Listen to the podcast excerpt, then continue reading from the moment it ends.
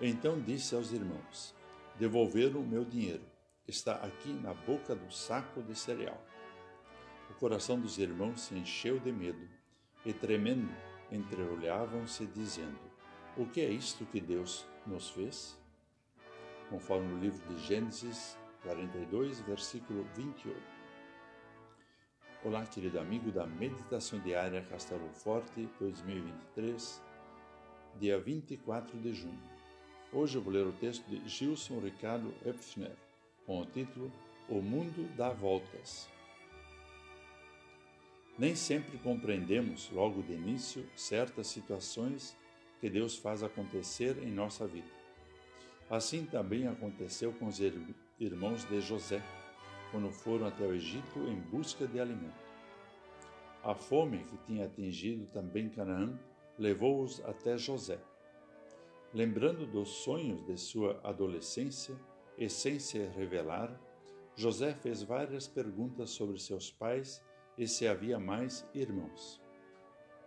Descobrindo que Benjamim estava vivo, criou uma situação na qual um deles deveria ficar preso no Egito, enquanto os outros voltariam a Canaã e trariam Benjamim consigo.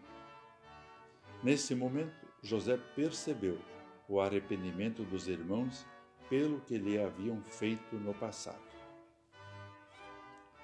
Gente querida, tenho testemunhado em 18 anos de ministério que muitas situações mal resolvidas no passado acabam voltando à tona. Já dizia o ditado: não deixe para amanhã o que você pode resolver hoje. Se acontecer que pessoas que no passado o feriram, procurem agora a sua ajuda. Seja bondoso e a sirva de todo o coração. A nossa generosidade revela que Deus está conosco. Não há glória na vingança. Há glória na reconciliação, no arrependimento, no perdão, no amor. A maneira como José tratou seus irmãos é um convite para não sermos maus ingratos com ninguém, pois Deus governa o mundo e o mundo dá voltas, muitas voltas. Pense nisso. Vamos falar com Deus.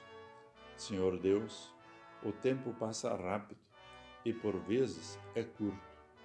Há tantas coisas para fazer e para dizer que possamos aproveitar o tempo que tu nos presenteias para amar, perdoar e viver abundantemente em tua graça.